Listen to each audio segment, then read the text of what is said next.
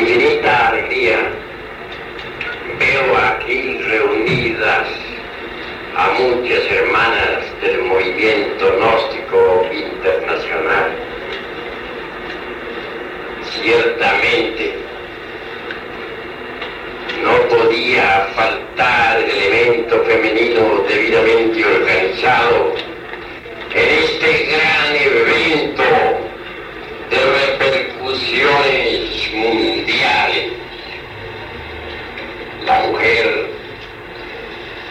eterno amor que fluye y palpita en todo lo que es, en todo lo que ha sido, en todo lo que será.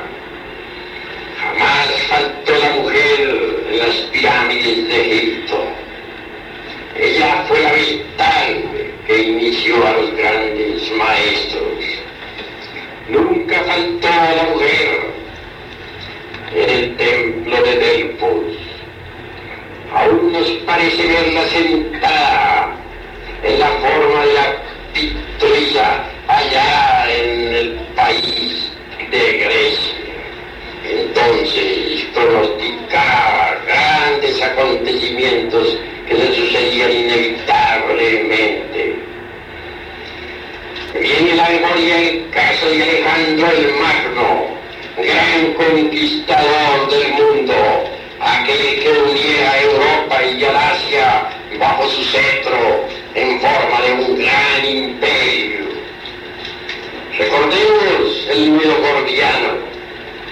Muchas fueron las pitonisas de Delfos que en estado de éxtasis retaron a los hombres más sabios a desatar tal nudo. Ninguno podía. Solo uno Se acercó hacia aquel nudo, desenvainó la espada y lo cortó en pedazos. Las sacerdotisas de Delfos le abrazaron diciendo, tú conquistarás el mundo. Y ciertamente lo conquistó. Vean ustedes cómo la mujer a través del tiempo ha guiado el curso de los siglos. El viejo Egipto de los faraones, la, la mujer convertida en Cleopatra, enseñaba a las multitudes. Las Cleopatras de la isla elefantina, el Nilo, hacían resonar su verbo ante el pueblo para enseñar a las gentes. Recordemos a la mujer convertida Antorchas ardían mientras ella platicaba a las multitudes. Una momia de aquellas fue encontrada hace muchos años y llevada al mundo occidental. Se metió en, en aquel gran barco gigante que existía hace muchos años. Un barco enorme con gran dolor aquel barco se fue al fondo del mar. Incuestionablemente aquella momia poseía poderes extraordinarios, tan grandiosos como los que poseían las mujeres de la isla elefantina, tan formidables como los que poseían las pitonisas de Delfos, tan solemnes como aquellos poderes que poseían las sacerdotisas druidas.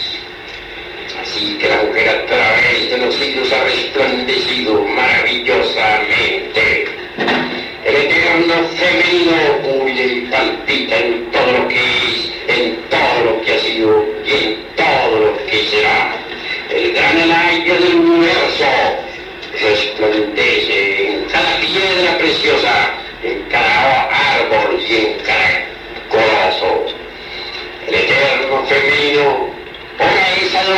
adorado como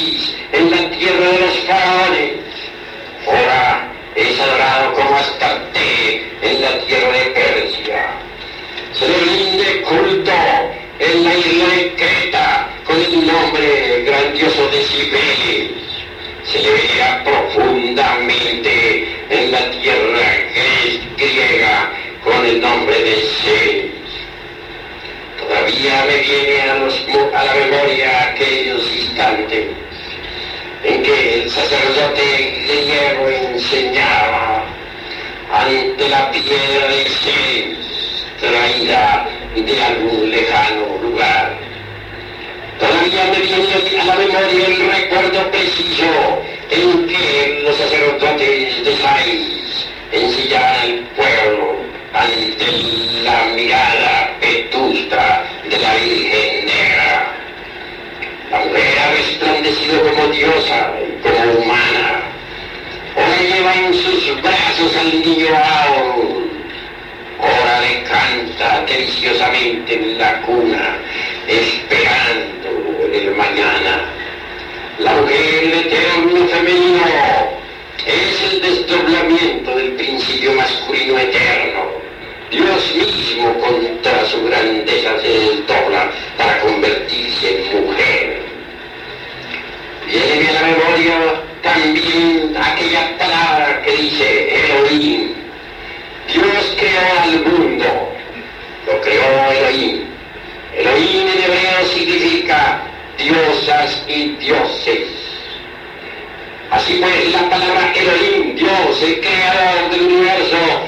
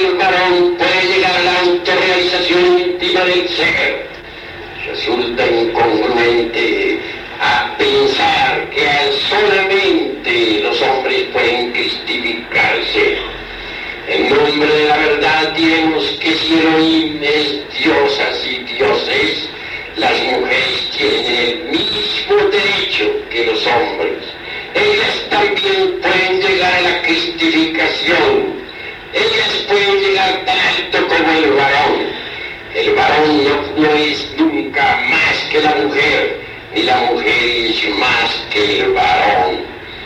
Si el varón puede encarnar Cristo en su naturaleza íntima,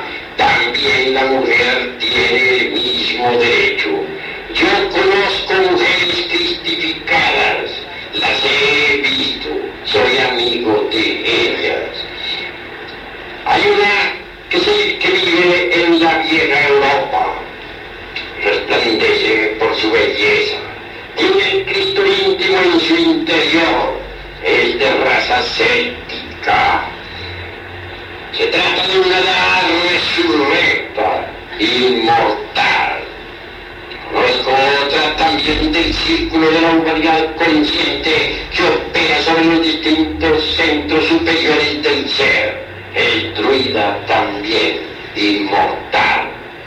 Así que el concepto aquel de que solo los hombres pueden llegar a la cristificación resulta falso, porque Dios es mujer también.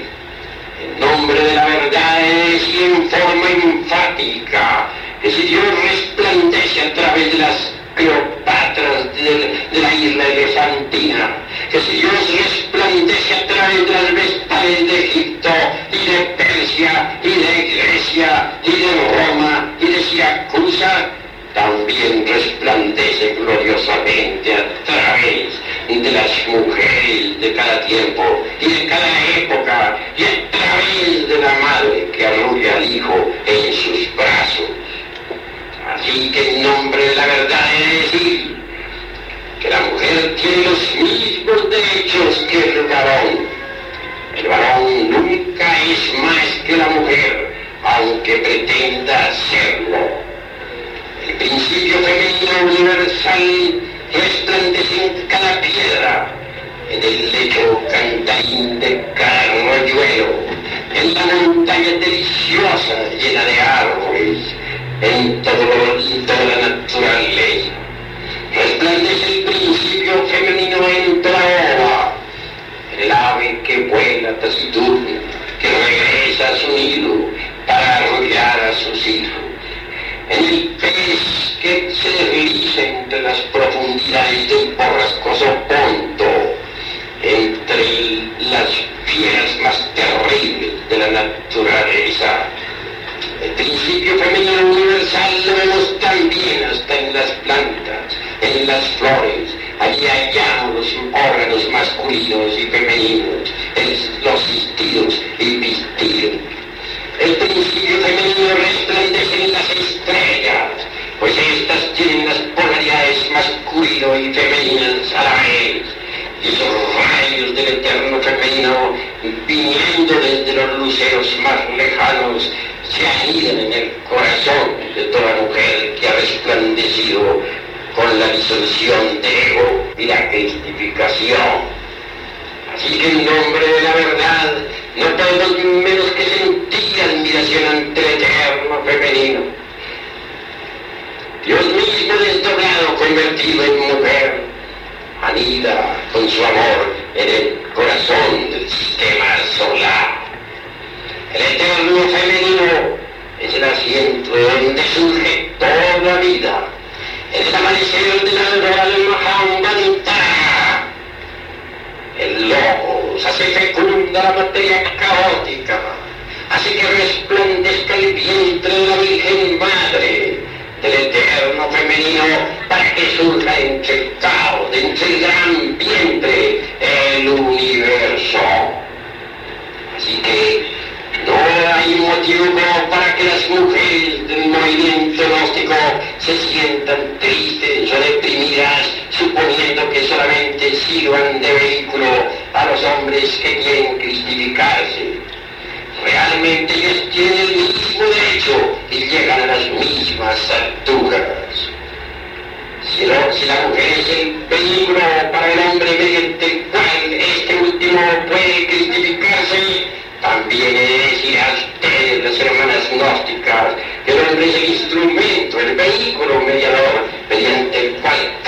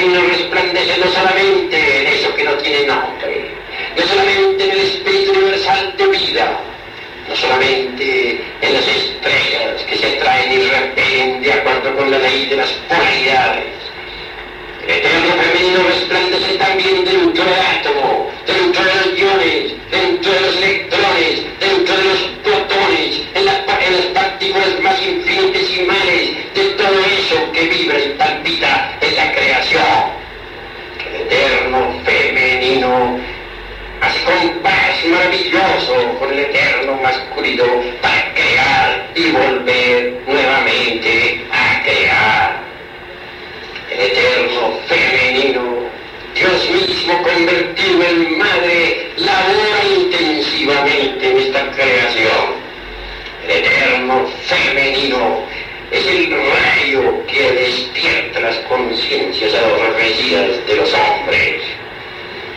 El momento ha llegado en que cada mujer levante con su diestra la antorcha del verbo para iluminar el camino de los varones. Con profundo dolor de decir, los varones de esta época marchan por la línea de la entropía, es decir, caminan en forma descendente e involtiva. Ha llegado el momento en que las mujeres extiendan su diestra a los varones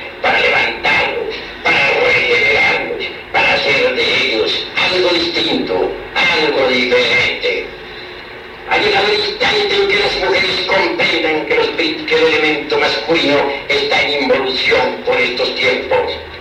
Ha llegado el momento en que la mujer lucha intensivamente por regenerar al hombre.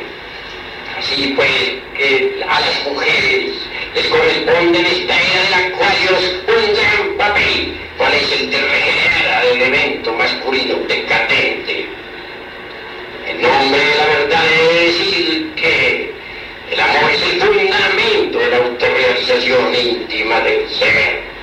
Un matrimonio perfecto es la unión de dos seres, uno que ama más, otro que ama mejor. El amor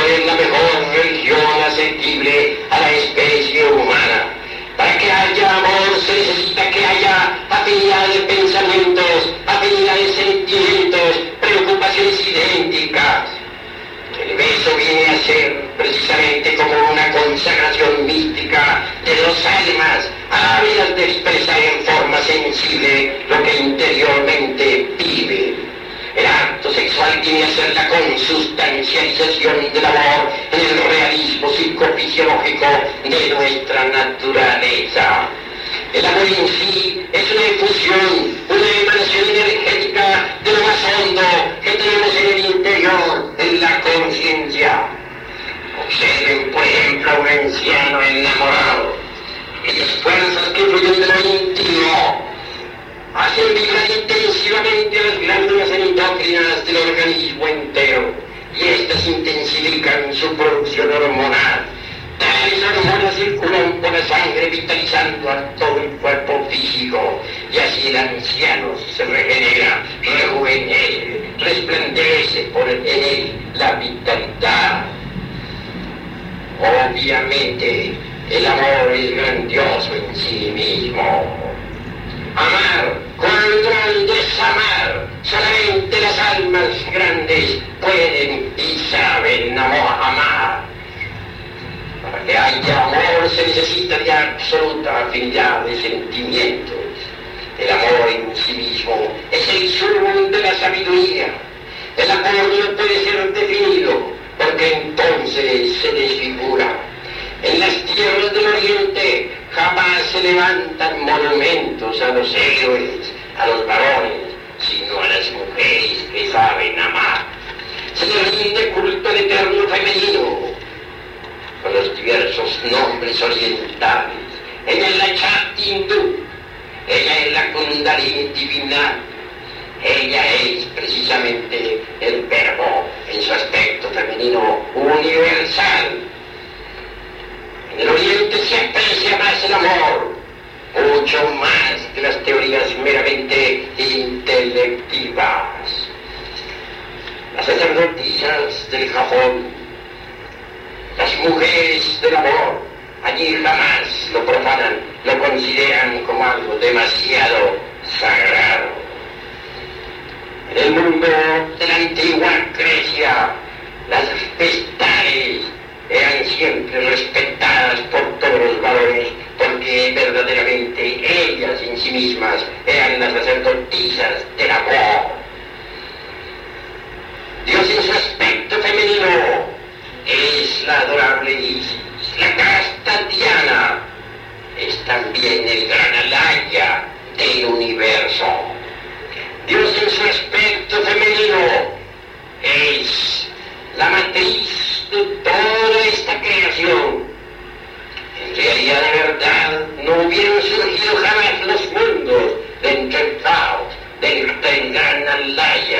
si previamente el eterno femenino no hubiera existido.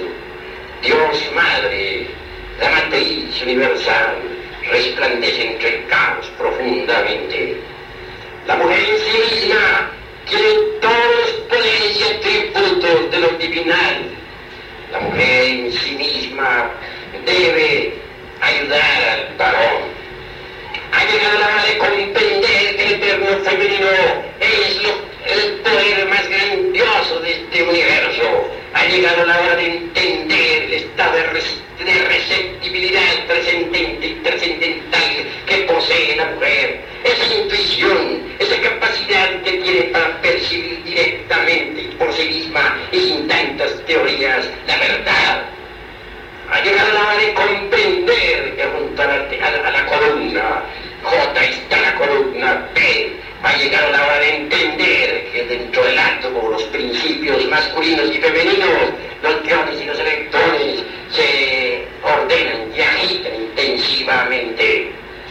El eterno femenino Dios Madre es el alma del universo, como decía Platón, el ánima mundi crucificada en el planeta Tierra. El sol de la medianoche vive enamorado de la mujer. El sol de la medianoche, los ama a la mujer. Ella es Urania Venus, la que tiene el libro de la sapiencia en las manos. Ella es precisamente la vestal que está entre las dos columnas en el templo egipcio. Ella es la esposa del tercer robo. Comprendidos estos principios, debemos nosotros, los varones, reverenciar a la mujer, rendir culto a la mujer, porque sin la mujer no podríamos nosotros llegar a la autorrealización íntima del ser. El yoni femenino está representado por el santo grial, por el paso de Hermes y de Salomón. Es en este cáliz de en el cual bebió el Cristo en la última cena en estos instantes el recuerdo, la reminiscencia de Abraham. Se dice que cuando volvía de, las, de la derrota de los reyes, pues él peleó contra Sodoma y de Gomorra, encontró una gran fortaleza militar. En ese lugar más tarde se vino a levantar Jerusalén, la ciudad querida de los profetas. Cuentan las, las, leyendas de los siglos que Abraham pagó sus diezmos y primicias a Melchizedek, rey de Salem.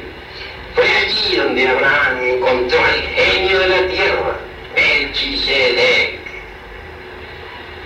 Melchizedek, después de haber celebrado la misión gnóstica precisamente con Abraham y sus gentes, regaló al mismo el santo grial, aquel cáliz de plata maravilloso en el que venía el Cristo en la última cena.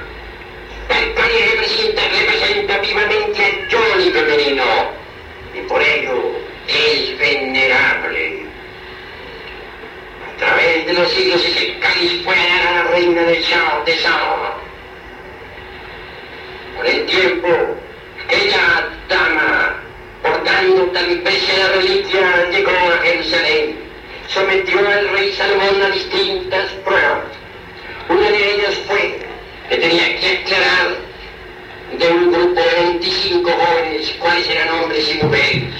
Aquellos jóvenes que venían con la reina de Saba estaban igualmente vestidos, estaban igualmente maquillados, arreglados, eran de edades semejantes y se hacía difícil definir cuáles eran varones, cuáles eran mujeres. El sabio rey ordenó a los jóvenes que se bañaran, que se lavaran las manos, y en el modo como ellos se lavaban las manos, pudo saber quiénes eran varones y quiénes eran mujeres. Así salió victorioso el gran rey. Recibió una joya preciosa de manos de la reina de Sao cuando el gran mártir del Calvario celebró la última cena, se dice que aquella reliquia resplandeció sobre la mesa sacra. En esa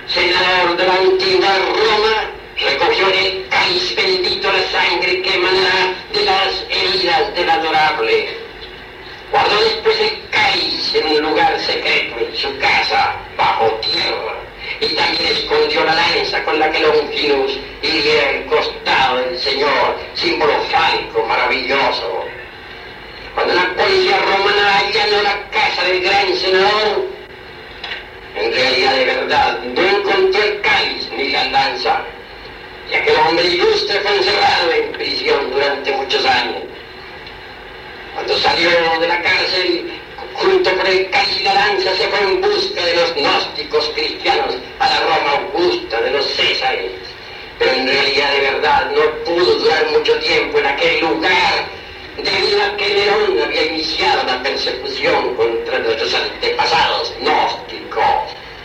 Porque fueron los gnósticos los que fueron echados al circo de Roma, a los circos de las tierras. Fueron los gnósticos los perseguidos, los gnósticos de las catacumbas, los gnósticos que fueron devorados por los leones. El gran senador romano con el cáliz en su diestra y la lanza se fue por orillas del Mediterráneo rumbo a Cataluña, España. Una noche en visión vio aquel coloso de un ángel se le acercaba.